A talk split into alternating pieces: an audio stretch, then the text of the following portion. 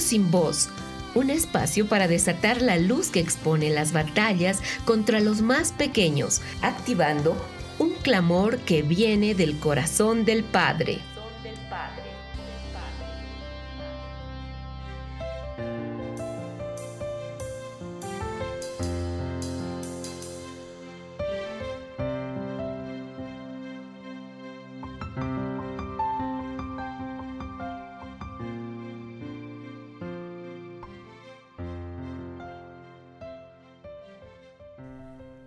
Saludos a todos nuestros queridos amigos que nos sintonizan a través de Querigma Radio. Como cada semana nos encontramos en este espacio de intercesión por los niños de las naciones. Y bendecimos al Señor por esta oportunidad que tenemos de unirnos a ustedes y juntos levantar nuestra voz para denunciar las injusticias que los niños sufren. Yo soy Ángela Narváez y hoy junto a Lorena Beltrán y Alejandra Prieto tenemos el gusto de saludarlos y compartir desde Colombia. Lorena, saludos, bienvenida. ¿Cómo estás? Hola Angelita, bien, gracias a Dios, como siempre, muy contenta de poder estar con la audiencia y una vez más exponer las cosas que están pasando con los niños en las naciones. En el programa anterior hablamos de la niñez en Marruecos y tuvimos una oportunidad muy especial de hablar con una pareja de esposos que son misioneros desde hace varios años allí. Juntos comentamos las injusticias que se levantan en contra de los niños marroquíes, identificando el abandono de los padres y el Estado como el que tiene mayor impacto en el desarrollo y futuro de la niñez allí. También escuchamos sobre lo que Dios está haciendo y cómo está levantando familias como la del pastor Rashid, que están juzgando el antidiseño de la familia y a la vez discipulando la nación con el testimonio de esta casa, con un matrimonio fundado en la roca, donde los hijos son amados, protegidos y conducidos en el camino de la verdad. Finalmente, nos emocionó mucho tener a niños que desde Marruecos oraron levantando su voz por los niños que no tienen voz en esta nación. Y sí, yo tengo que decir que nos hizo palpitar el corazón escuchar al niño marroquí en su propia lengua, eh, orando y proclamando por los niños de su nación y por supuesto ese precioso niño misionero marcó nuestro corazón con mucha esperanza, fue muy hermoso escuchar generaciones orando, intercediendo por otros niños en esta nación. Y bueno, para todos los que quieran unirse al clamor por la niñez de Marruecos y de otras naciones, los invitamos a que nos escriban a nuestro correo electrónico solicitando los boletines de oración que semanalmente producimos. Niños sin voz. Para unirte al clamor por los niños, escribe al email levantando mi voz gmail.com. Hoy vamos a hablar de la niñez en una nación que personalmente significa mucho para mí, para Lorena, para Alejandra. Amamos esta nación profundamente y nos emociona mucho la oportunidad de poder presentarles a ustedes todo lo que el Señor nos ha mostrado acerca de la niñez en la muy amada Bolivia, ¿verdad que sí, Alejandra? Es verdad, Angelita. Bolivia es un país hermoso, con más de 11 millones de habitantes, que tiene gran biodiversidad gracias a sus distintos espacios geográficos, que van desde los imponentes Andes hasta la Amazonía. Reconocido también porque en él se desarrollaron civilizaciones como Tiwanaku, la nación aymara y los incas, hasta el día de hoy, tanto los aymaras como los incas prevalecen en la nación y muchas otras etnias indígenas cuya cosmovisión hace muy particular la cultura boliviana. Sí, realmente es muy particular la cultura, pero también tenemos que decir que desde esta nación el Señor ha levantado una voz poderosa de reforma que ha traído luz a muchas naciones y estamos muy agradecidos con Dios porque hoy tenemos en nuestro programa como invitados, aparte del equipo ministerial que está en La Paz, está allí creyendo, esforzándose por el avance del reino de Dios en la nación. Y nos acompaña una vez más eh, la pastora Alejandra Boorques, ella es pastora de niños, profeta, maestra por muchos años. Ella se ha especializado en la administración a niños, a familias. Y bueno, Alejandra, bienvenida. Angelita, Lore, Ale, honrada una vez más de estar con ustedes, ciertamente juntos para levantar una voz por los niños. Gracias por la invitación y gracias también eh, por estar pendiente de nuestra nación.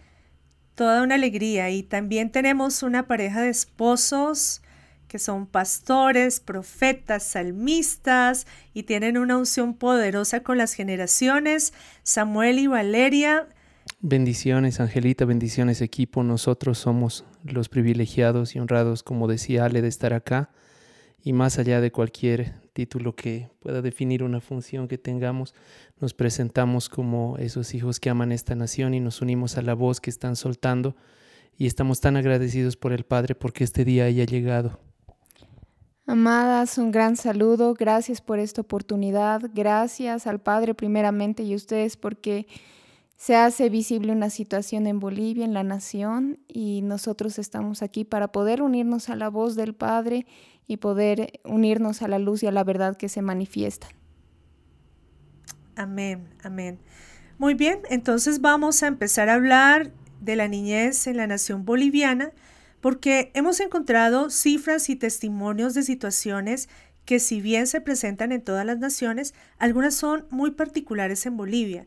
Lorenita, por favor, comencemos entonces a, desarrollar estas situaciones. Como tú comentas, Angelita, encontramos problemáticas que son generalizadas en los países. Según el Censo de Población y Vivienda en Bolivia, existen más de 4 millones de niños que representan el 44% de la población del país. A pesar de su importancia poblacional, siguen siendo un sector vulnerable por múltiples factores, entre ellos la pobreza que afecta su calidad de vida, el acceso al agua potable, a la educación, la falta de políticas que garanticen el cumplimiento de los lineamientos establecidos en la Constitución y el nuevo Código sobre la Niñez.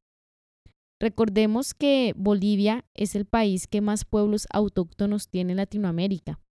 En su gran mayoría, los niños de estos pueblos se enfrentan a la desigualdad social y son considerados como los grupos vulnerables que más violaciones de derechos humanos sufren. Respecto a la educación, aunque es gratis en Bolivia y los niños deberían completar por lo menos el quinto grado de primaria, en las áreas rurales los niños suelen terminar el tercer grado. Pocos pueden continuar sus estudios. Además, las inscripciones escolares de niñas e indígenas son relativamente bajas.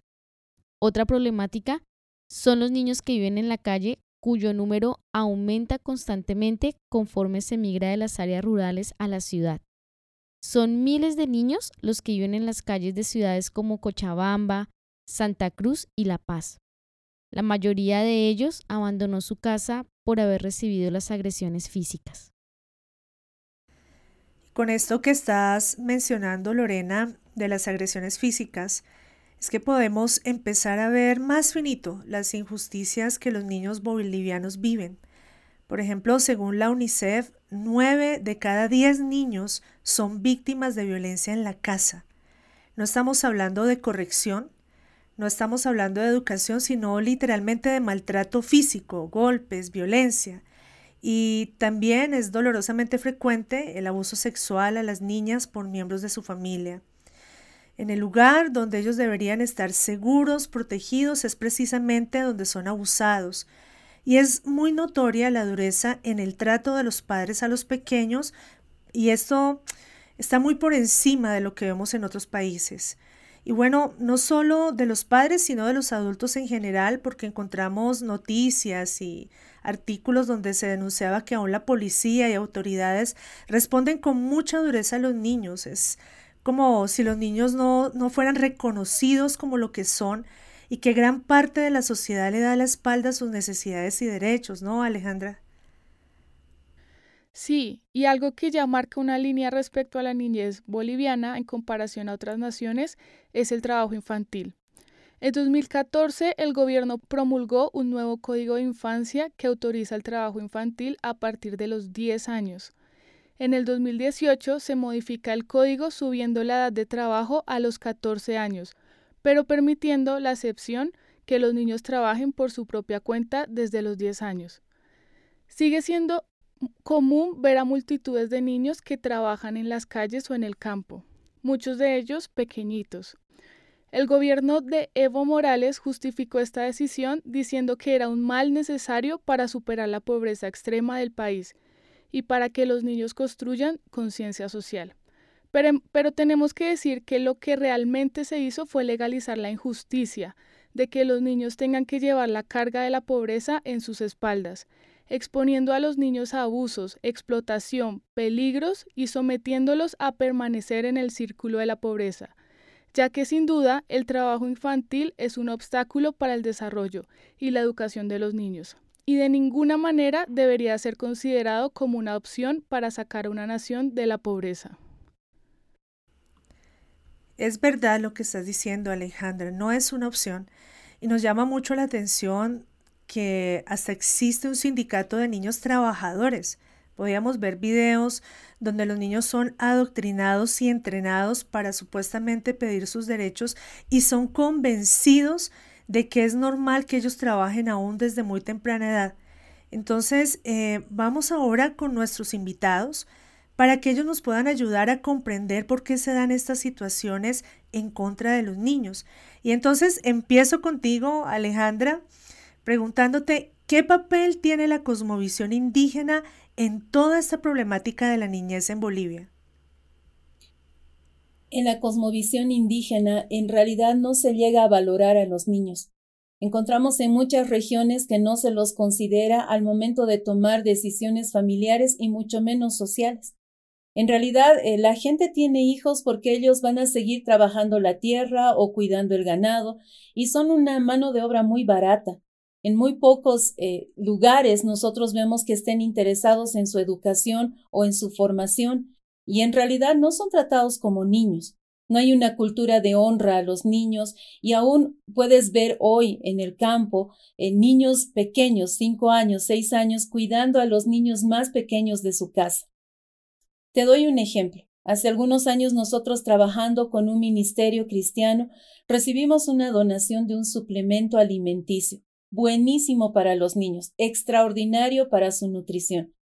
Cuando fuimos al campo a hacer la entrega de este suplemento, a las familias que en general tienen cinco a seis niños, nuestra sorpresa fue súper grande cuando vimos a los padres de familia dándoles la comida a los cerdos. Ellos preferían darles el suplemento alimenticio a los cerdos y al preguntarle a una de estas personas por qué hacían esto, la respuesta fue porque los cerdos los podemos vender, a los niños no. Entonces ahí tú te das cuenta de que no hay una conciencia de, de hijos, no hay una conciencia de padres y los niños no son tratados realmente como niños. Es, es, muy fuerte lo que nos estás compartiendo, Alejandra. Y bueno, vamos a una pausa y al regresar continuamos aprendiendo y escuchando más del corazón del Padre por los niños de Bolivia. Despertando la intercesión en unidad y acuerdo con intercesores de todas las naciones. Querigma Radio. Continuamos en Niños sin Voz y el día de hoy estamos hablando acerca de la niñez en Bolivia. Tenemos un equipo muy especial con nosotros que nos están comentando acerca de las situaciones que pasan allí en el país y la visión que Dios les ha dado en varias cosas. Y hay una pregunta que tenemos para ustedes, ya que sabemos que son un ministerio que desde sus inicios han sido llamados a ministrar la niñez en todas las áreas. Y desde esa plataforma, ¿qué pueden comentarnos de las situaciones y cifras que introdujimos hace unos minutos? ¿Han conocido y trabajado con estos grupos de niños? Tristemente, Lore, las cifras son reales y posiblemente incluso existan cifras escondidas por las que estamos orando para que salgan a luz. Como ministerio y viendo esta realidad, especialmente en la ciudad de Cochabamba, nosotros levantamos un proyecto de sanidad y reinserción con niñas violadas. Lo primero fue desarrollar todo el tema de sanidad interior eh, para que realmente podamos tener vidas transformadas por el poder del Señor y por su amor. Sin embargo, este proyecto se vio truncado y el material que hoy día conocemos como didascalia fue la base para que nosotros podamos desarrollar todo lo que hoy día conocemos como sanidad interior. Este material sabemos que ha llegado a muchas vidas y ha podido sanar especialmente a muchas vidas de jovencitas, eh, pero no ha cumplido el propósito en sí. También hemos visto y hemos trabajado con varios grupos en orfanatos, en escuelas, eh, sin embargo, el punto que vemos nosotros como débil fue que no hubo un equipo que pueda sostener estas vidas a lo largo del proceso después de la sanidad. Y es ahí donde eh, encontramos un punto ciego en este tiempo y donde sabemos que el Señor está levantando aparte de la iglesia para que podamos seguir con este proceso. El trabajar en la transformación de una nación es trabajar en sus generaciones y desde que nosotros pudimos incluirnos al Ministerio Querigma y a la congregación aquí en la nación de Bolivia, vimos de que los niños son ese semillero importante en el corazón de Dios que necesita ser cuidado, trabajado y desarrollado. Respondiendo a tu pregunta, sí hemos conocido estas realidades. Alejandra creo que ha sido una precursora junto con otro equipo que estuvo desde el principio en los orígenes de escuchar al Señor y luchar por las generaciones. Y vez tras vez estamos trabajando en pro de que los niños puedan verse en el Padre y la nación pueda ver a los niños según Cristo los muestra. Em, aprendimos algo y con esto eh, paso la, la pregunta también a mi esposa, quien está conmigo acá de que el ejército más poderoso del Señor en la nación son los niños. Y creemos que por eso es valioso y es preciso invertir nuestra vida y poder eh, desarrollar a los grupos de niños para sacarlos de estas realidades que las estadísticas muestran y poder eh, mostrar que la iglesia también puede mostrar a un Cristo y la transformación en las generaciones, en gobierno, en sanidad, como decía Alejandra y también en transformación. Recuerdo una etapa en la que un grupo de jóvenes de la congregación nos reunimos para poder trabajar con jóvenes y niños que vivían en la calle, que consumían, eh, que olían clefa y el proceso de ver su situación fue bastante complicado, ya que son jóvenes, son niños que tienen niños, que tienen bebés. Y así como ellos consumen clefa, terminan dándoles a los bebés, dándoles de consumir clefa. Ese proceso fue algo complejo, ya que en el gobierno, en el país, no existen, no existen leyes ni un apoyo que nos permita sacar a estos jóvenes y estos niños de esa situación. Sin embargo, hemos visto que cuando se presenta Cristo, muchos pueden ser libres y ellos mismos comienzan a buscar el camino para poder salir de esa situación. Sin embargo, reconocemos que necesitamos reforzar y, e incrementar los recursos para poder establecer una libertad completa y un establecimiento de una libertad que les permita dar pasos en adelante firmes y seguros. Mientras los escuchaba, pensaba en esa realidad que a nivel gubernamental en la nación no hay una legislación que realmente proteja a los niños. Eh, hay un código de la niñez, pero realmente no se cumple. Y, mientras los escucho, a mí me, me da mucha esperanza, me da mucha fe saber que aunque a nivel gubernamental no lo hay, sí hay un equipo eh, una iglesia que tiene la autoridad de Cristo para legislar y precisamente para establecer la palabra y la voz de Dios sobre la niñez de Bolivia. Entonces, eh, quiero comentarles que durante el tiempo de investigación e intercesión que tuvimos por la niñez boliviana, el Padre nos llamó la atención sobre un tema muy grave que sucede en la nación y que es el foco principal de, esta denuncia que estamos haciendo hoy y se llama del filicidio. El filicidio es el asesinato de niños a manos de sus propios padres y según la Red Ciudadana de Protección contra el Filicidio y Delitos contra Menores, ellos denuncian que el 95% de las muertes o de homicidios de niños en Bolivia se encuentra en manos de los padres y esto posiciona a la nación como el país donde más se produce este fenómeno en la región. Esto de acuerdo a, la, a la población, ¿no? a la densidad de población.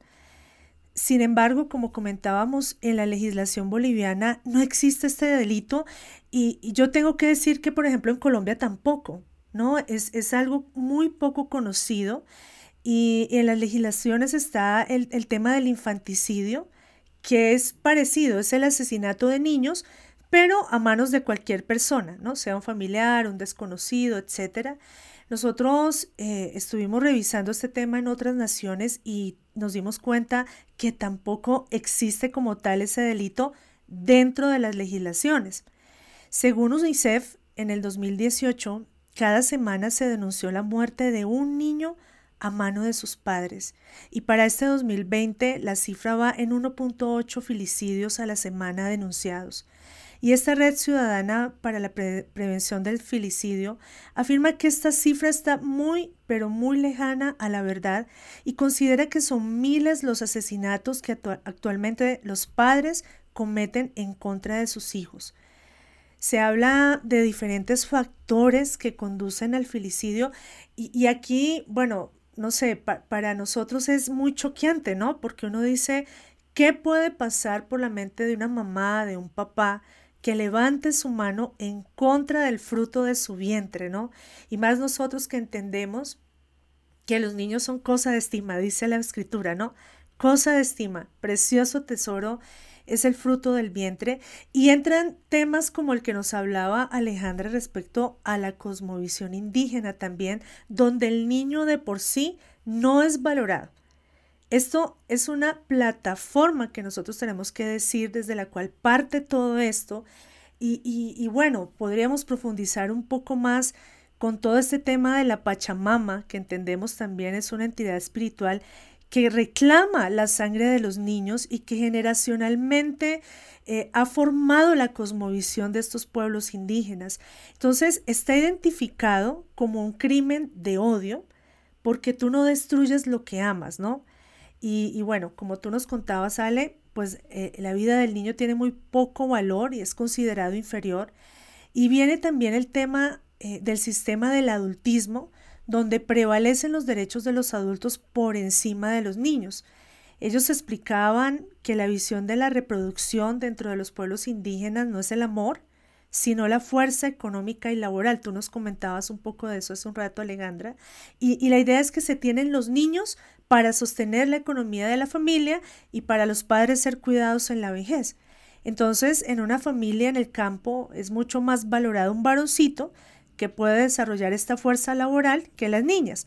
Por eso es común que cuando la familia ya tiene una o dos niñas que se encargan de las tareas de la casa, las otras niñas que llegan a nacer pueden ser generalmente ahogadas por sus propios padres y sepultadas en las casas porque simplemente no conviene una boca para alimentar que no va a producir dinero y que pueda sumar a la economía de la familia. El asesinar a los bebés recién nacidos es llamado neonaticidio y no existen cifras oficiales al respecto en Bolivia y creo que en ningún otro país, la verdad. Esto es eh, cuando los niños nacen y dentro de las primeras 24 horas pues sus padres deciden, y escuchamos mucho esto en nuestras naciones, ¿no? Que dejaron un niño abandonado en un basurero, bueno, tantas cosas que pueden llegar a pasar con ellos. Y, y esta red asegura que son miles los niños nacidos asesinados en las primeras 24 horas del día allí en Bolivia y, y, daban una declaración que muy impactante. Dicen que si la tierra hablara tendría llanto de niño. Y hablamos de todo tipo de crímenes, ¿no? Desde el filicidio, infanticidio, por temas culturales, como hemos visto, pero también sacrificios religiosos. Encontrábamos algunas notas donde se dice que, que se siguen sacrificando niños a la Pachamama. Obviamente, estas son cosas ocultas, pero que hoy sacamos a la luz y las denunciamos porque pasa porque pasa y donde ellos crean que está oculto, pues el cielo está observando y nosotros hoy como iglesia lo denunciamos delante del trono del Padre y decimos que es el tiempo de, de que esto pare, que sea juzgada esta injusticia porque los niños son un tesoro maravilloso y porque hay una iglesia en Bolivia y en las naciones que podemos ver que ellos van adelante en el reino. Sorprendentemente, un dato que, que realmente nosotros nos impactó nuestro corazón es que la mayoría de los filicidios son cometidos por las madres. Ellas a veces envueltas en diferentes situaciones, em, a veces en, en, crisis muy fuertes. Mirábamos las estadísticas allí en Bolivia y algunas de ellas, pues después de, de cometer este crimen, este pecado contra sus hijitos, atentan contra su propia vida y en muchas ocasiones pues no, no, no terminan con sus vidas y deben vivir el resto de su existencia con ese, con ese peso en sus corazones, ¿verdad? Y eh, también hay un grupo importante de mamás que optan por esconder este delito, por justificarlo. Y en una medida menor, los hombres también eh, cometen filicidio y generalmente el licor y la venganza están en medio de este pecado. Esta red denuncia que ningún otro fenómeno en Bolivia produce tantas muertes entre niños nacidos como el filicidio. Y esta es una injusticia silenciada, no reconocida a nivel gubernamental ni social, pero es reconocida por el Señor y creemos que a partir de sacarlo a la luz empieza a ser juzgada y también empieza a ser prevenible, porque las armas de nuestra milicia no son carnales, sino que son poderosas en Dios para la destrucción de estas fortalezas de muerte. Y bueno, vuelvo con ustedes, Samuel y Valeria. Ustedes son padres de una preciosa niña, son profetas en la nación eh, y están involucrados de lleno en los procesos ministeriales por la niñez y las naciones. Conocemos, todos nosotros hemos sido testigos de la unción del Padre sobre sus vidas y del amor que tienen por los chiquillos. Y junto a ustedes hoy estamos juzgando este silencio generacional, político y social que ha mantenido encubierto el filicidio en Bolivia. ¿Cómo pesan ustedes esta situación? Cuando empezó esta situación que estamos viviendo y están atravesando todas las naciones, el Señor nos permitió tener una intercesión.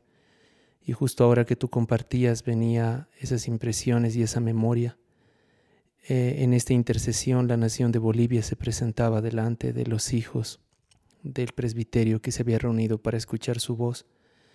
Y cuando la nación, como si fuera una operación, se, disponía a ser em, analizada, a ser eh, trabajada, lo primero que podíamos ver es que al levantar la tierra se veían generaciones que habían sido encarceladas y niños y jóvenes.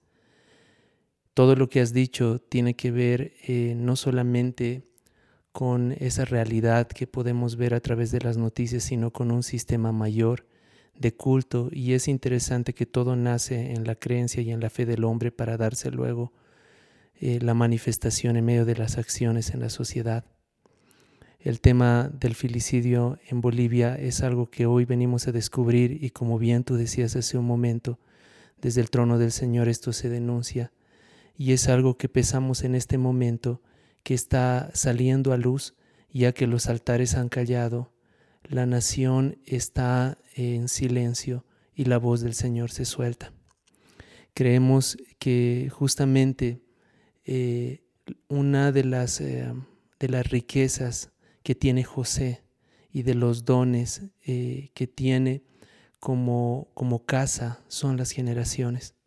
Porque si bien José más adelante, seguramente hablaremos de esto, va a llamar a sus hermanos, ese trigo que reparte no solamente tiene que ver con la provisión, sino también con la administración de lo que recibe hacia las generaciones. Creo que hoy estamos para poder denunciar algo que está sin ley, y que por eso no puede ser juzgado, que es algo eh, anónimo, solamente hay eh, algunos especialistas y artículos que han salido, pero aún esto no es suficiente para poder traer luz y denunciar esto. Y qué mejor estrado y qué mejor tribunal que el Señor y los hijos para traer luz. Y sabemos que las repercusiones luego de esto eh, serán su luz y su verdad que nos guiarán. Creo que el sistema mm, de la Pachamama, eh, en estos dos años en que hemos podido trabajar sobre la nación con, las iglesias, eh, con, las, iglesias locales, vemos que ha sido reconocido y mes a mes estamos viendo cómo el Señor está trayendo un fruto del árbol de la vida para que la iglesia despierte.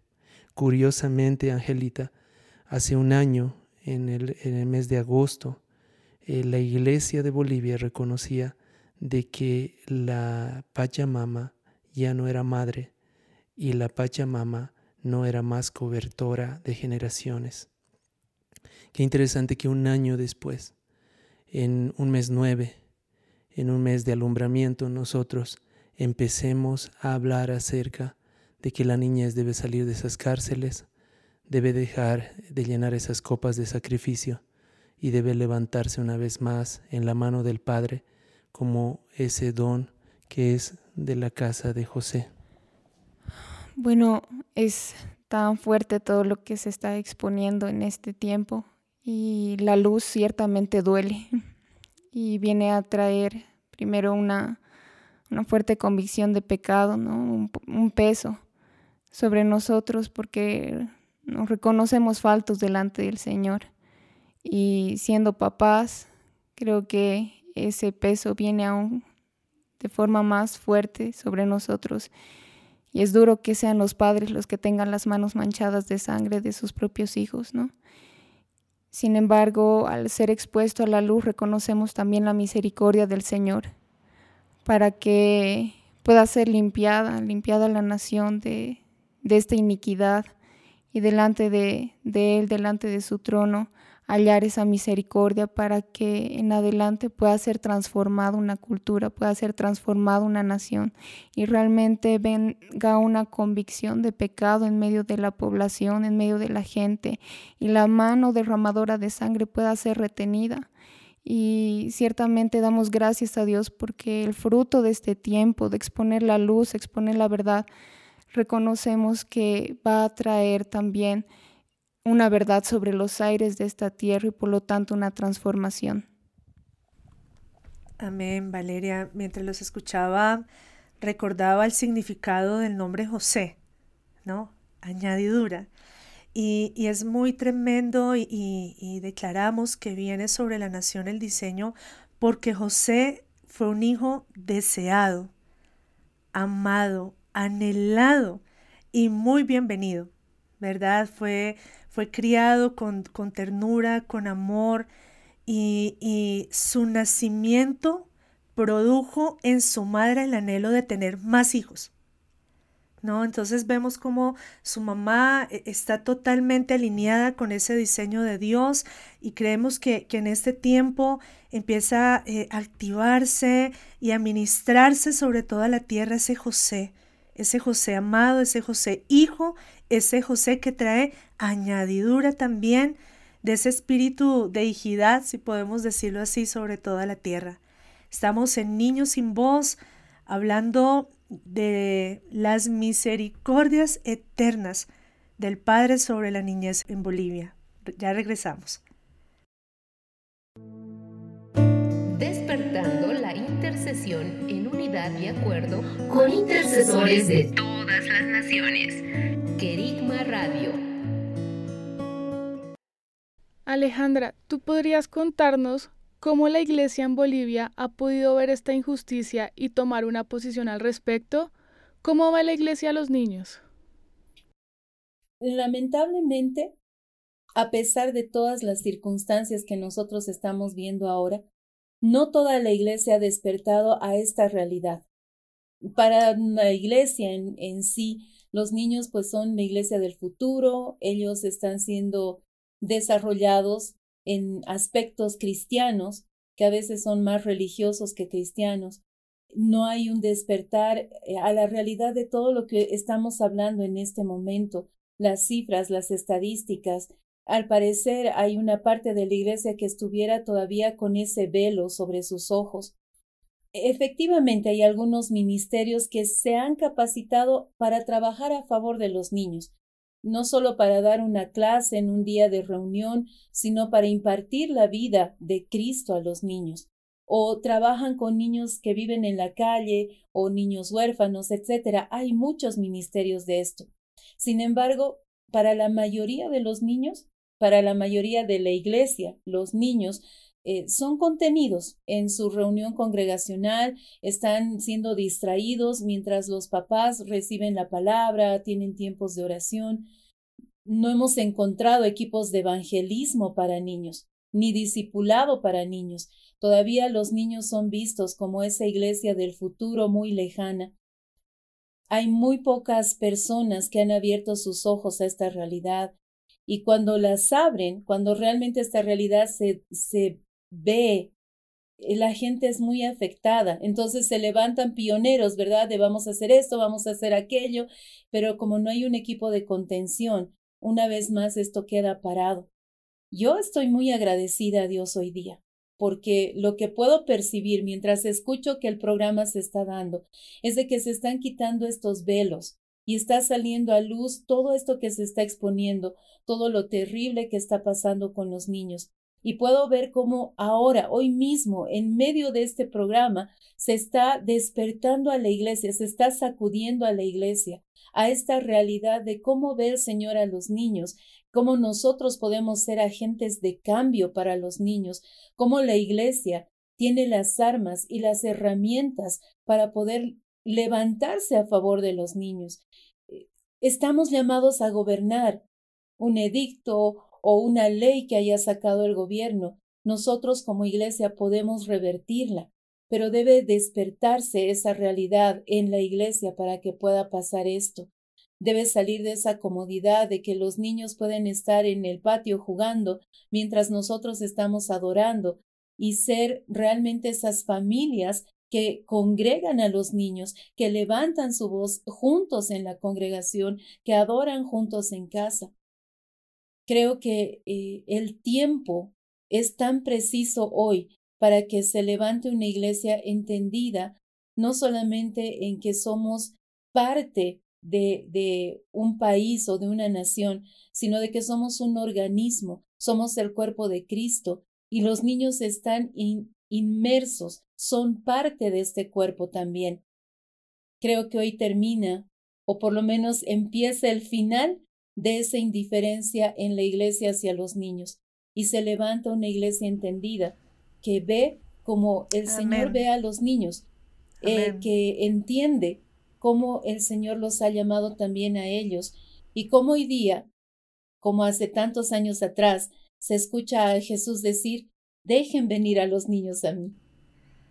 Amén. Lo vemos también, Alejandra. Claro que sí. Bendito el Señor. Así es, creemos firmemente en eso. Ahora quiero preguntarles a todos como equipo, en el caminar que han tenido estos años con la niñez de Bolivia, seguramente han visto muchas historias de esperanza y transformación. ¿Podrían compartirnos algunas? Yo tengo varias, pero he elegido una que ha sido súper impactante en mi vida. El año 2000 nosotros pudimos tener la bendición de ir a, a Potosí la ciudad más alta de Bolivia, la más fría también, por cierto, y fuimos a entregar unos regalos a los niños. Eh, en el cerro nosotros podíamos encontrar muchos niños trabajando en las minas. Desde los seis años hasta aproximadamente los doce años, los niños son entrenados para trabajar en la mina. Si bien no hacen interior mina, venden minerales, son guías, muy, muy astutos para saber cómo agarrarte y cómo venderte cosas. Cuando nosotros llegamos, eh, encontramos un grupo de niños que ni siquiera sabían que era un caramelo. Creo que eso fue muy impactante, porque ¿quién no crece con un chocolate y un caramelo en la mano, verdad? Los papás te dan eso para callarte cuando eres pequeño. Y al abrir ellos sus cajas, sus regalos, veían los dulces y te preguntaban, ¿qué es esto? Entonces, te rompía algo aquí, ¿verdad? Porque era ahí tu cerebro explotaba, porque un niño de seis años, diez años, venía con su chocolate y te decía, ¿y, ¿y esto qué es? y te quebraba algo el corazón porque te dabas cuenta que niñez no tenía. Ah, hubo un niño en especial, él se llama Luis, al que nosotros pudimos conocer un poquito más profundamente.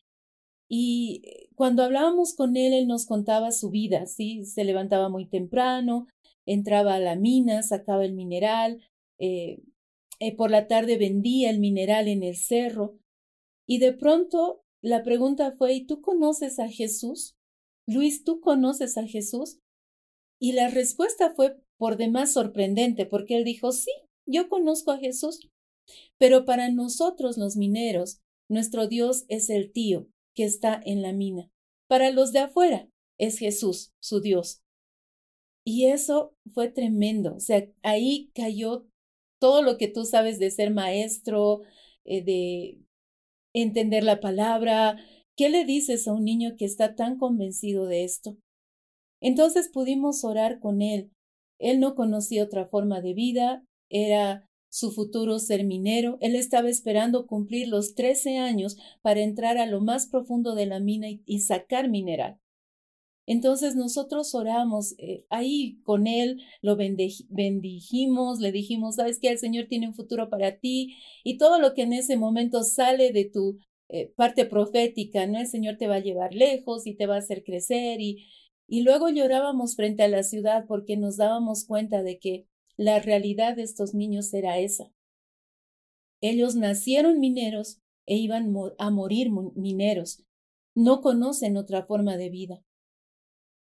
Al orar por los niños, ese día, ahí en pleno cerro, nosotros le pedíamos al Señor que ellos sean salvados de la esclavitud de las minas, que vean más allá, que se den cuenta de que hay un futuro distinto, de que ellos no están llamados a ser mineros.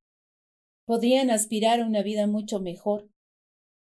Yo tuve la bendición de volver el 2012 a Potosí, doce años después.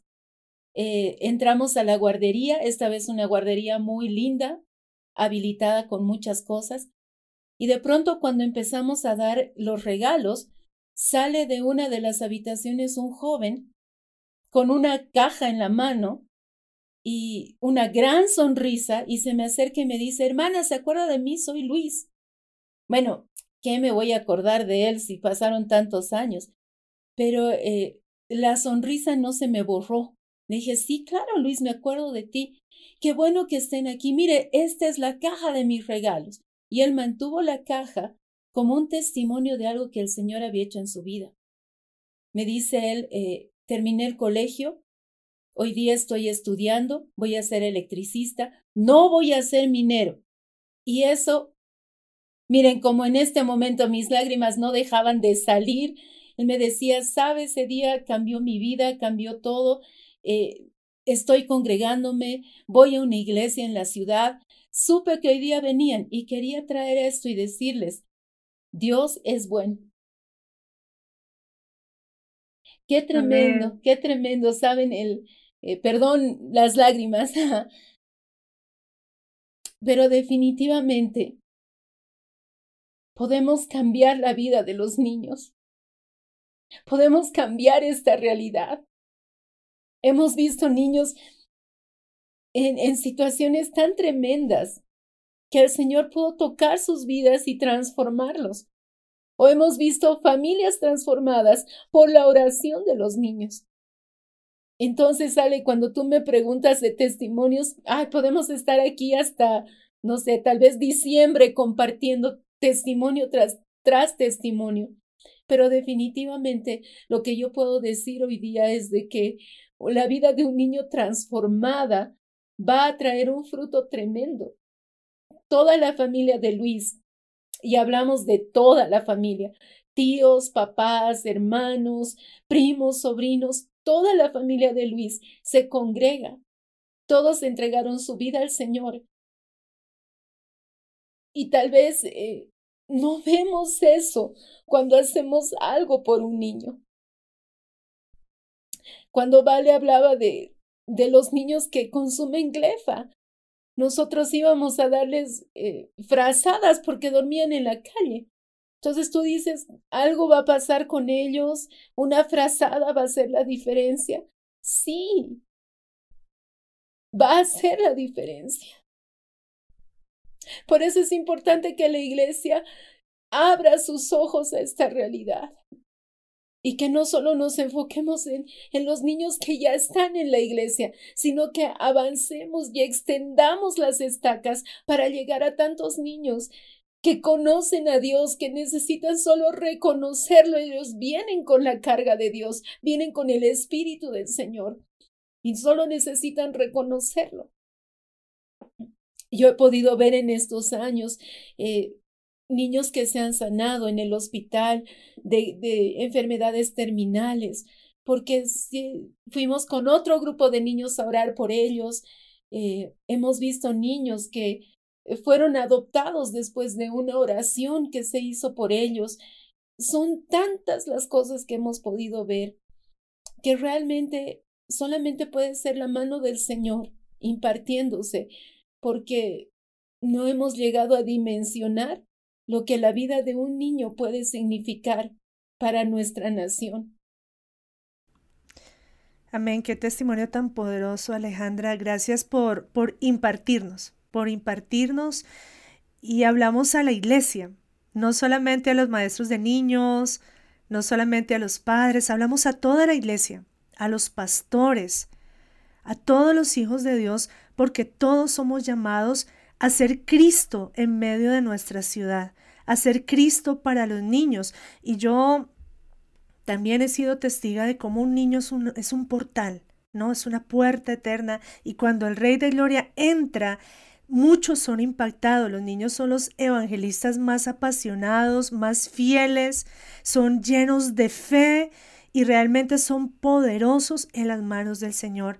Así que para todos nosotros también una invitación de Dios para su iglesia es que salgamos por los niños, vamos por ellos, vamos, arrebatémoslos de las mentiras, de los engaños, de toda esa estructura que el enemigo ha levantado alrededor de ellos. Vamos, ellos son los que entran primero al reino, ellos nos abren camino también a nosotros, a nuestra nación.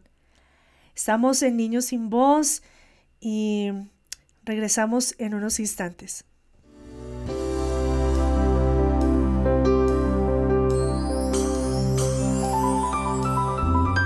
Querigma Radio. Querigma. Desarrollando temas esenciales para una vida cristiana normal.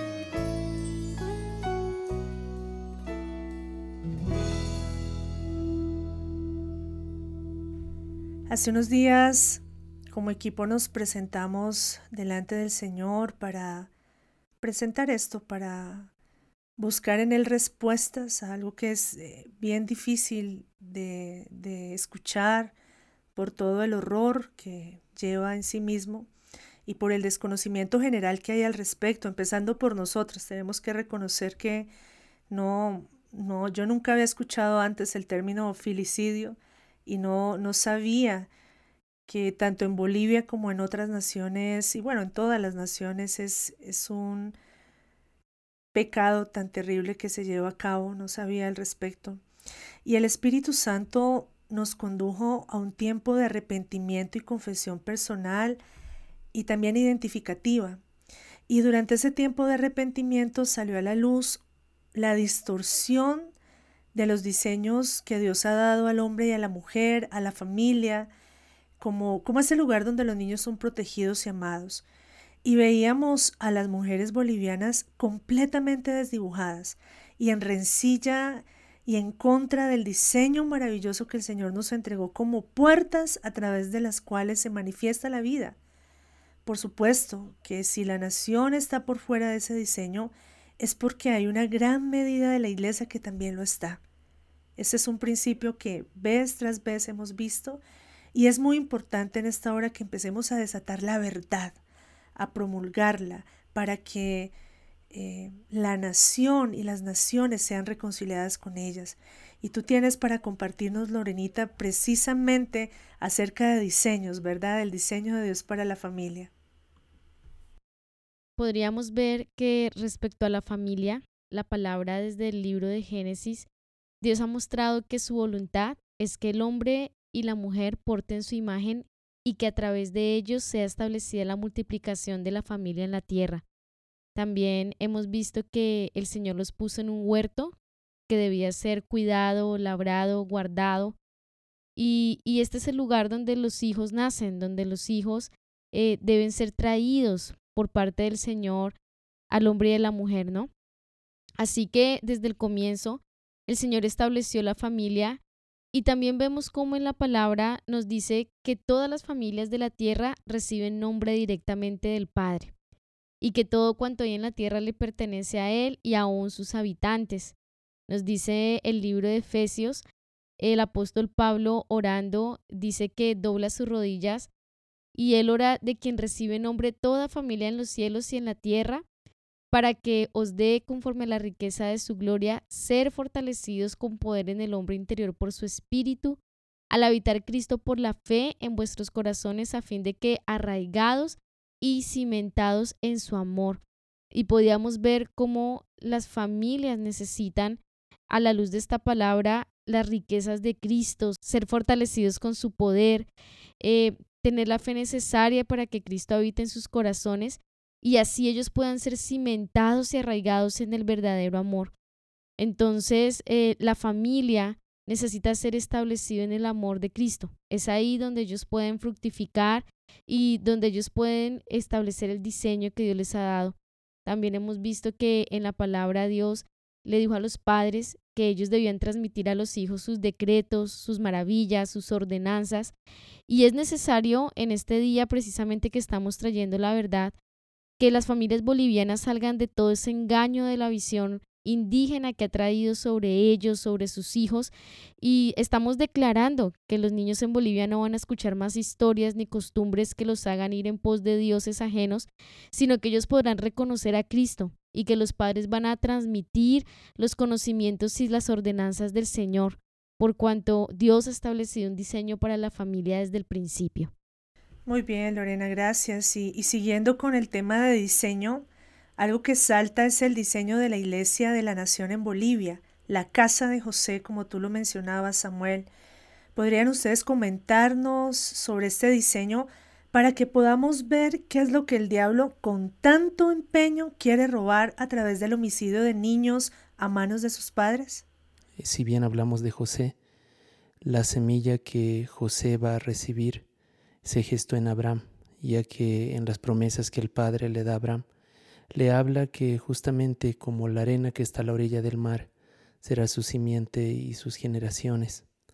Y es que esta promesa va a pasar de Abraham a Isaac, a Jacob, y finalmente se va a establecer en José, quien en Génesis 41-49 dice que, que acopió y que reunió el trigo como la arena del mar, justamente dando esa continuidad a la promesa que había recibido Abraham en su momento.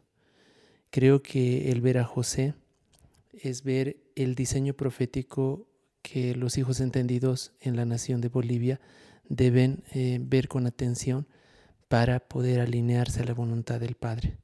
Lo que nosotros estamos viendo, este antidiseño en contra de ese, em, de ese perfil profético, eh, justamente va a varios puntos para que esta promesa no se cumpla, la promesa de Génesis 49. En esto hay algo muy interesante y es que de, de, Abraham a Isaac, de Isaac a Jacob y de Jacob a José, va a haber una continuidad primero de la revelación de Dios para cada una de las generaciones. Si una generación no puede reconocer al Padre, entonces no se puede levantar el clamor del Abba. Y como decía justamente una de las afirmaciones que hacías y comentabas, muy duras, que, pero, pero que se muestran en las noticias, de que si le diéramos una voz a la tierra por la sangre que se ha derramado de los niños, tal vez esta se escucharía como el llanto de un niño.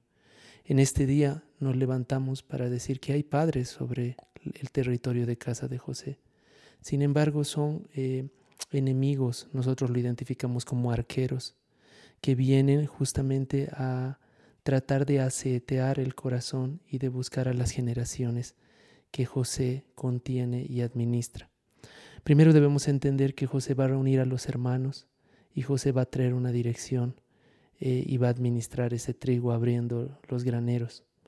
Creo que este antidiseño en el cual las manos de, de las madres, de los padres se levantan en contra de los hijos, primero empieza a romper una cadena generacional y cada generación debe comenzar nuevamente tratando de reconocer quién es el Padre. En esta confusión la orfandad se va a presentar eh, muchas veces como un sello sobre aquellos niños que sobrevivan. Y con esto eh, el, el, eh, el, ser errantes y también el no poder tener una identidad definida. Creemos que en esto del filicidio, que es algo tan tremendo que se está hoy em, aperturando y que se está trayendo luz, una de las primeras cosas que vemos que va en contra de José es que él no sea reconocido como hijo, él se ha ocultado eh, en la tierra y justamente no llegue a gobernar. Y nosotros entendemos que José estuvo en un pozo, pero que salió de él porque la mano del fuerte de Jacob lo sostuvo. Estuvo en una cárcel, pero salió de ella, porque el Señor se acordó de él.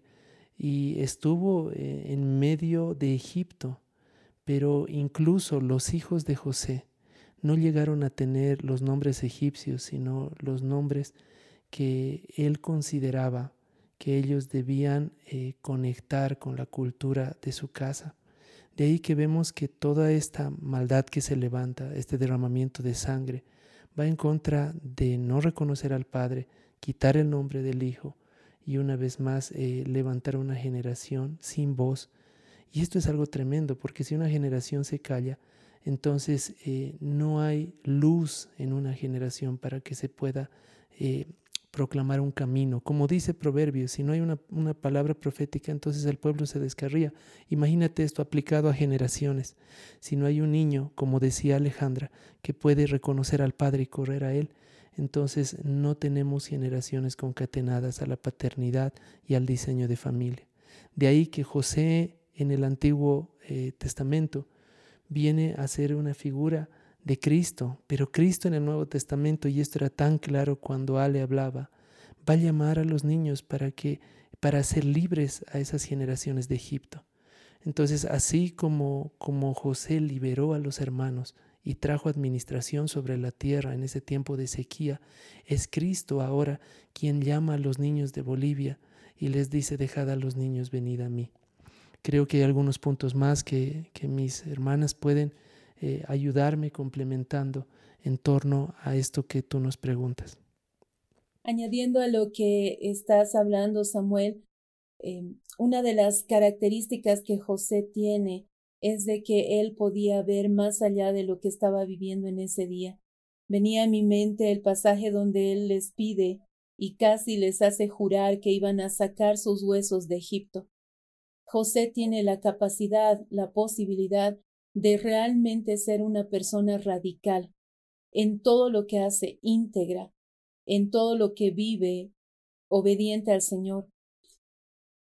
Yo percibo de que los niños están siendo atacados de tal manera en este tiempo, no solo en Bolivia, sino en las naciones en general, porque cuando un niño conoce al Señor, se vuelve obediente, radical, íntegro. No vas a lograr que Él cambie su manera de pensar.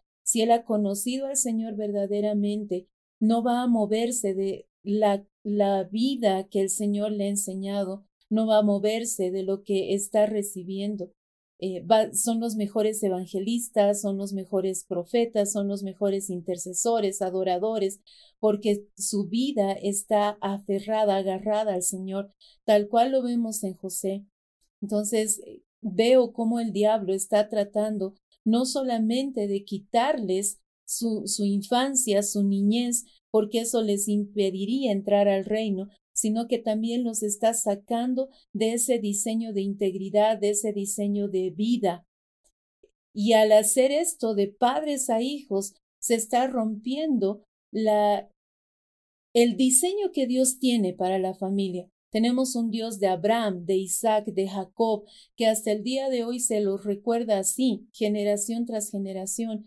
Y de pronto cuando un padre mata a su hijo, cuando una madre mata a su hijo, quiebra ese diseño de familia que el Señor había establecido desde el principio y que aún José lo, lo manifiesta. Él termina siendo enterrado cerca de sus padres. Él no quiere quedarse en Egipto.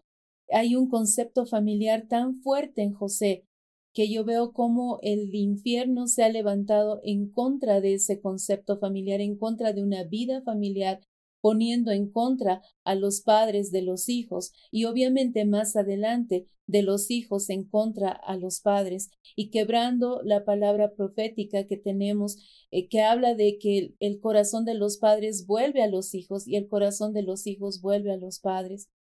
Este diseño va en contra de la base de la iglesia, que es la familia, la base del reino, que es la familia. Se está quebrando algo tan eh, profundo, tan primario, tan principal como es el hecho de que una familia completa pueda acercarse al Señor. Y reconociendo este diseño tan poderoso que el Señor le ha dado a la nación, a la casa de José, nosotros juntos y puestos de acuerdo como hemos estado en todo este tiempo, Señor, declaramos que hemos presentado todas estas palabras delante de tu trono Denunciamos, Señor, las injusticias que la tiniebla ha levantado en contra de la niñez en Bolivia, en contra de tu diseño, Señor, en contra del propósito que tú le has dado a esta nación en medio de las naciones. Y Señor, nos presentamos como tus hijos, nos presentamos, Señor, como esos intercesores por la niñez, delante de tu trono, Padre Celestial, y desde Sión, Señor, abrimos este tiempo para clamar, para interceder por los niños de las naciones, en el nombre de Jesucristo. Padre, respondemos a la voz que nos convoca y nos presentamos hoy como hijos, como iglesia, como cuerpo en la nación de Bolivia. Levantando nuestras voces primero, Señor, en arrepentimiento y confesión de aquello que estaba oculto por la tierra, pero que ya no se puede ocultar porque tu luz viene, Señor. Abrir camino, abrir las memorias y hablar en medio de las generaciones. Señor, hoy nos presentamos a favor de los niños de la nación, de los niños sin voz. Y levantamos nuestra voz Y tal como en shofar abre los cielos, nuestra voz hoy abre los cielos y clama, Abba Padre, Abba Padre, Abba Padre. Señor, nosotros y nuestras generaciones se presentan hoy para pedirte perdón por toda la sangre derramada en las cumbres, en los valles, en las aguas, en el trópico, Señor, y en los Andes. Tú eres Dios y nada se oculta a ti. Reconocemos, Señor, que nuestro pecado ha ofendido, Señor, tu nombre. Reconocemos, Señor, que esto no se puede ocultar en la tierra, porque aún la tierra te pertenece a ti. Reconocemos, Señor, que solo delante de ti, Señor, tu luz y tu verdad es lo que anhelamos nos presentamos a favor, Señor, de que sea retirado, Señor. Toda mano homicida sea detenida y toda sangre derramada, Señor, ya no tenga copa que la reciba.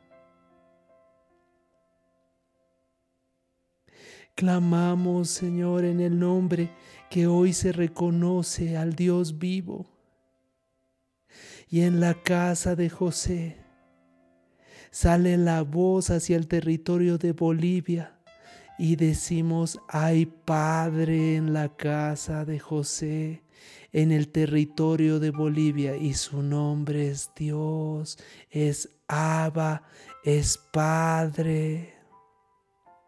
Nos arrepentimos, nos arrepentimos, nos arrepentimos. Como Madre, Señor, venimos y nos humillamos delante de ti, papá. Nos humillamos, Señor, y reconocemos que nuestras manos están manchadas de sangre, Señor.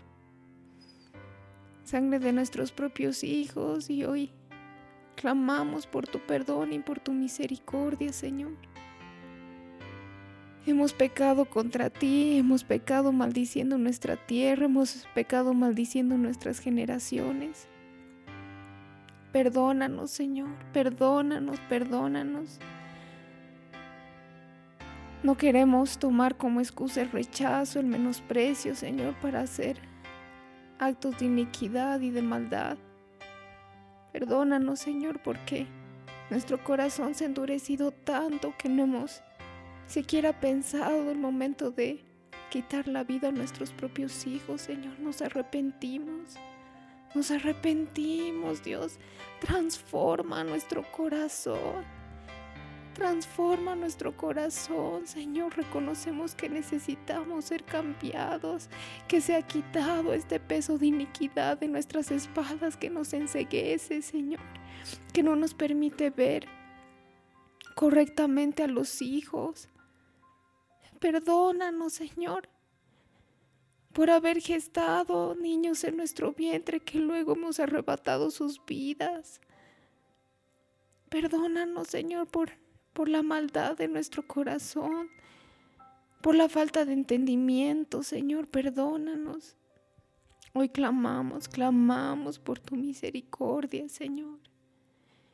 Y porque venga en medio de todos nosotros, de los padres, el reconocer a los niños, Señor, como fruto que proviene de ti. Padre, agachamos nuestra cabeza delante de ti y clamamos, Señor, clamamos porque toda ceguera pueda ser quitado de nuestros ojos, para que ya no seamos entregados, Señora, a actos de iniquidad. Clamamos porque nuestras manos sean lavadas, Señor, y porque realmente venga una convicción de, arrepentimiento y de pecado en medio de, de los padres, Señor, de las mamás. Padre, retira este manto de oscuridad de sobre nosotros. Clamamos, Señor, clamamos, Dios, clamamos. porque por tu misericordia, Señor, sean abiertos nuestros ojos una vez más y ya no pese, Señor, este, esta iniquidad sobre nosotros. Y Señor, nos acercamos como iglesia para pedirte perdón por todo menosprecio, por toda indiferencia que, que en medio de nosotros, Señor, también ha crecido hacia los niños. Te pedimos perdón por no darles el lugar, por no considerarlos en medio de nuestras decisiones como congregaciones. Te pedimos perdón, Señor, porque ciertamente los hemos hecho a un lado y en lugar de acercarlos a ti, los hemos apartado de ti. Perdónanos, Señor, porque tan cruel como, como matar a un niño es el menospreciarlo, es el no tomarlo en cuenta, es pensar que sus derechos son menos que los nuestros es obligarlo, Señor, a, tener un tiempo de, de, baja calidad contigo, de, de no buscarte, Señor, perdónanos. Perdónanos, Señor, porque hemos tomado tu nombre, Señor, eh, como excusa para no tenerlos a ellos cerca, para no escucharlos. Perdónanos, Señor. Perdónanos porque no les hemos dado el tiempo para el evangelismo que necesitan o para enseñarles más de ti y nos hemos excusado en que es más importante una u otra actividad que ellos no pueden realizar. Te pedimos perdón, Señor, porque no hemos visto, a pesar de escuchar noticias, a pesar de ver estadísticas, no hemos visto, Señor, lo que el infierno está haciendo contra ellos. No hemos visto, Señor, cómo las garras de la tiniebla los está consumiendo poco a poco y los está jalando y los está silenciando, Señor. Te pedimos perdón porque nos conformamos con presentarlos a los ocho días y decir que son tuyos y después no tomar, Señor, esas palabras en serio. Te pedimos perdón, Señor, como iglesia, porque nuestros ojos han sido cerrados, Señor, a la realidad que, que se ve alrededor nuestro. Porque no nos hemos dado el tiempo de preguntarte a ti qué vamos a hacer con ellos.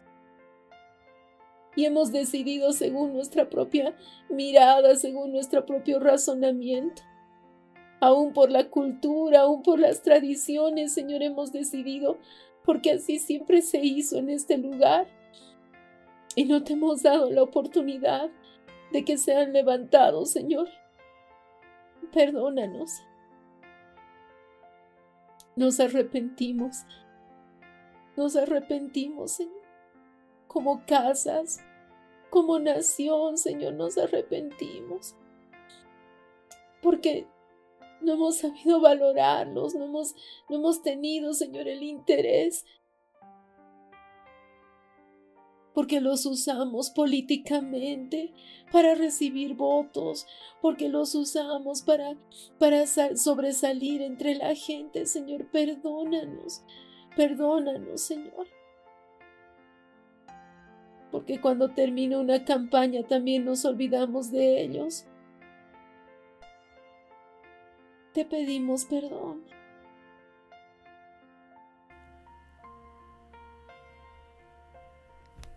Padre, y como naciones y como iglesia, venimos a confesar delante de ti el menosprecio que hemos tenido, Señor, como hermanos por Bolivia. Padre, vengo a exponer delante de ti las palabras de menosprecio, las palabras de burla que nosotros sus hermanos hemos levantado en contra de esta nación y de esta casa.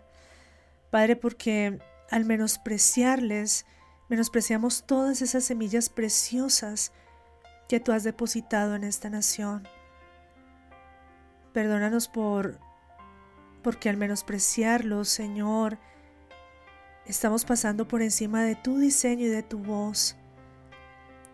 Y en el nombre de Jesucristo, Padre Celestial, yo vengo a retirar, Señor, de sobre Bolivia ese manto de menosprecio con el cual las naciones lo cubrimos.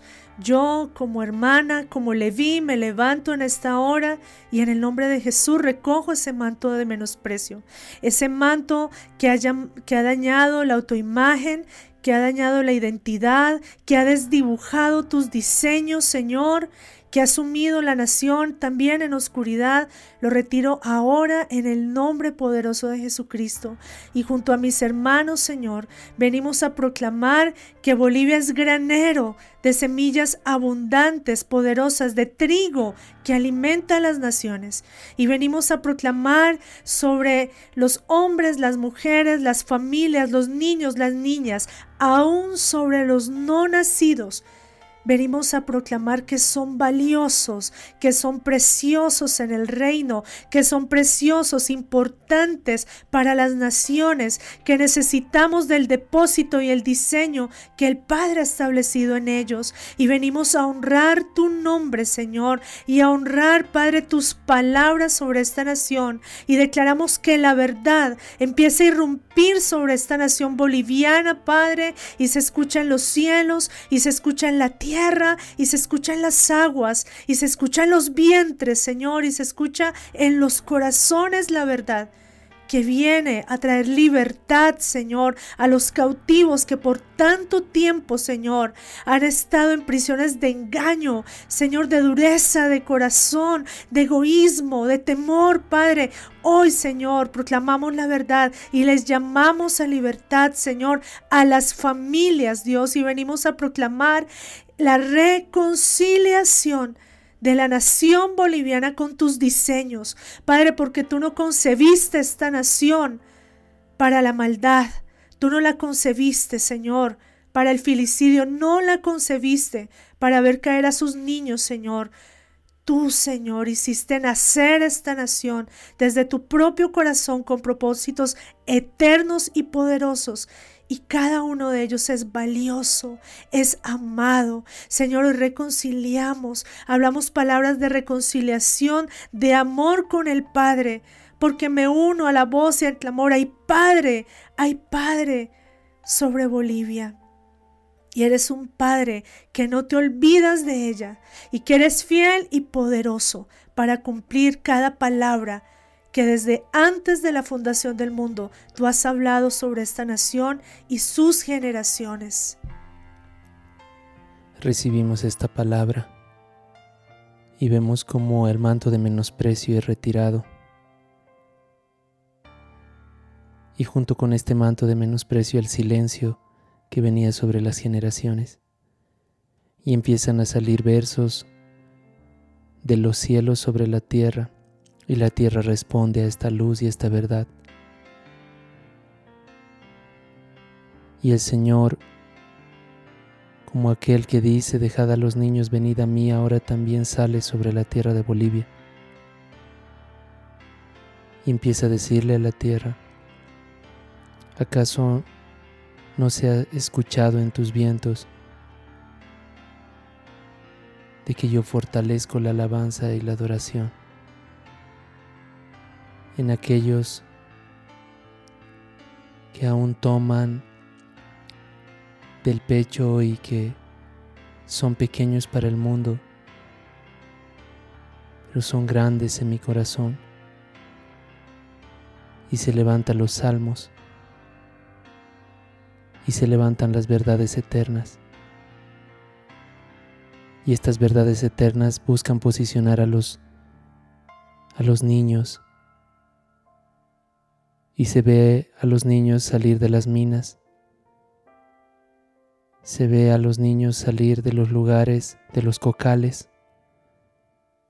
Se ve a los niños salir de la explotación de la goma. Se ve a los niños salir de la minería del oro. Se ve a los niños abrir sus ojos en las calles. Y esta vez el camino está abierto y todos ellos comienzan a correr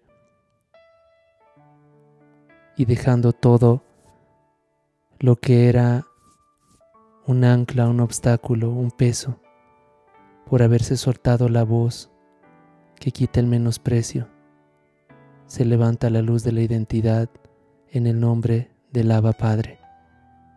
Los caminos de luz se abren sobre los nueve departamentos y Él como el árbol de la vida es reconocido. Y los niños y las niñas corren y pueden tomar de las hojas y sanar las generaciones y esta luz va a las memorias de la tierra y le habla a la tierra de aquel que habla sobre los vientres, que habla sobre las aguas y a quien le pertenece las generaciones. Y mientras los niños corren, vientres históricos y generacionales de iniquidad están siendo cerrados. Se habla acerca de los ídolos y se dice que son estos sino madera, piedra, como jarasca pasarán. Y esta luz empieza abrir caminos para que las generaciones sean libres y para que reconozcan aquel que es encima de todos los dioses. Y decimos que las generaciones de Bolivia son semejantes a aquel que es su Dios. Y proclamamos al Cristo resucitado. Proclamamos al Abba Padre, proclamamos aquel que está vivo y que rescata a las generaciones y dice que éstas vivirán. Amén. Y ahora vemos que la mano del violento se detiene en el nombre de Jesús, que velos están cayendo de los ojos de los padres y de las madres, que enseguecidos se dirigían a cometer homicidio contra sus hijos y en esta hora esos velos caen en el nombre de Jesús y ellos se reconocen como padres y ven a sus hijos como sus hijos y comienzan a abrazarlos y comienzan a reconciliarse los padres con los niños, los padres con los bebés, con los pequeños, con los hijos. Empieza a reconciliarse, porque todo velo de mentira, todo velo de engaño, todo manto de menosprecio ha sido retirado. Por lo tanto, pueden ver claramente y el corazón de los padres está siendo transformado y volcado hacia los hijos y pueden honrarlos como tales y el corazón de las madres comienza a latir nuevamente con un amor renovado y un amor recuperado y declaramos que no hay más derramamiento de sangre de los niños. En esta hora se detiene todo derramamiento de sangre en contra de los niños, en contra de los hijos. En el nombre de Jesús es tu mano, es tu mano, Señor, la que recorre la tierra, la que recorre la nación en esta hora, en el nombre de Jesús. Y se proclama vida, se proclama vida, vida, vida en el nombre de tu Hijo amado se manifiesta el diseño original de José, Hijo que hace fructificar, retoño fructificador, y proclamamos que los hijos son fruto del diseño de José. Y al soltarse esta palabra en medio de nuestra nación, en medio de la casa de José, escuchamos del cielo declarar, en esta tierra jamás habrá niño que viva pocos días, pues el niño vivirá hasta los cien años y será establecido en los propósitos del Padre. Su boca se llenará de risa, su voz se hará oír, y al establecer esto en medio de la nación, se extiende a las naciones vecinas, a los hermanos, se extiende pasando los, los mares, se extiende, se extiende esta voz, diciendo, no habrá niño allá que muera de pocos días, sino que sus días serán extensos, largos, para cumplir los propósitos que el Padre ha depositado en ellos. Y hablamos esta voz y hacemos escuchar la voz del Padre diciendo, dejen, dejen a los niños venir a mí, dejen a los niños venir a mí y establecemos que es ese tiempo de encuentro, es ese tiempo donde el Padre se encuentra con sus hijos y al encontrarse el Padre con ellos también en lo natural, en la tierra, los padres se reconcilian con los niños, los niños se reconcilian con los padres y se establecen los propósitos y diseños que han sido soltados sobre esta tierra. Padre, te damos gracias por derramar tu corazón, Señor, en esta hora, por la palabra poderosa, Señor, que has establecido, por la liberación, por la sanidad, por la restauración y por este tiempo, Señor, que tú has desatado, Padre Celestial, para ir en contra de los diseños de la tiniebla, Señor, para ponerles fin, Señor, y para levantar tu propósito, tu mano poderosa y alzada en las generaciones de Bolivia. Te damos a ti la gloria, la honra, la alabanza, Señor. Y este tiempo, Padre, levantamos tu nombre, Padre eterno, Padre eterno eres tú, Abba. Creemos en ti, en tus palabras, Señor. Y cerramos este tiempo desatando la fe del Hijo, Señor, sobre la iglesia, sobre la nación, sobre la tierra, porque hay Padre, hay Padre, Padre fiel y bueno. Y te bendecimos a ti, Señor, en el nombre poderoso de Jesucristo. Amén. Amén. Amigos amados, qué precioso ha sido para nosotros poder compartir este tiempo de intercesión con ustedes. Nos bendice mucho verla el fuego y la pasión en sus corazones por Dios, pero también por las generaciones. Declaramos que este ha sido un tiempo de intercesión, pero también de impartición a todas las naciones que nos están escuchando, a todos esos hijos de Dios que el Padre ha traído a escuchar este programa. Declaramos que han sido impartidos con luz, han sido impartidos con amor, con compasión, con determinación, con visión. Gracias por estar con nosotros, Alejandra. Gracias al Señor, Angelita, gracias porque Él es tan bueno y porque definitivamente Él tiene tiempos precisos para hacer y establecer sus diseños y sus propósitos. Gracias por la invitación, un gozo estar con ustedes, eh, realmente un honor para mí y animar a cada persona que nos está escuchando a que pueda levantar su voz por los niños. Amén. Samuel y Valeria, amigos amados, qué, qué hermoso tiempo. Amén.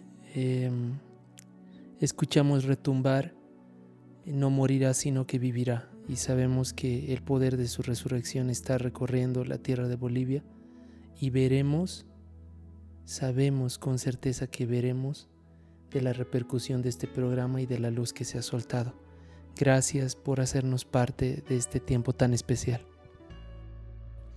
Amén. Gracias Ángela, Alejandra, Lore por este tiempo. Gracias al Señor porque realmente vemos su misericordia vez tras vez y bendecimos este tiempo y este programa por lo que está haciendo en medio de las naciones. Amén. Damos gracias al Señor y para todos nuestros oyentes. Les invitamos a que se unan al clamor por los niños de las naciones. Nosotros desarrollamos cada semana un boletín con puntos de intercesión por los niños de la nación que hemos trabajado y queremos compartir con ustedes el material que estamos desarrollando también para levantar niños intercesores en las congregaciones. Así que para todos ustedes que están recibiendo este llamado pueden escribirnos a nuestro correo electrónico. Niños sin voz. Para unirte al clamor por los niños, escribe al email levantando mi voz gmail.com. Y les agradecemos a todos por habernos acompañado, los bendecimos, les damos un gran abrazo y será hasta el próximo programa. Bendiciones para todos. Este fue tu programa Niños sin voz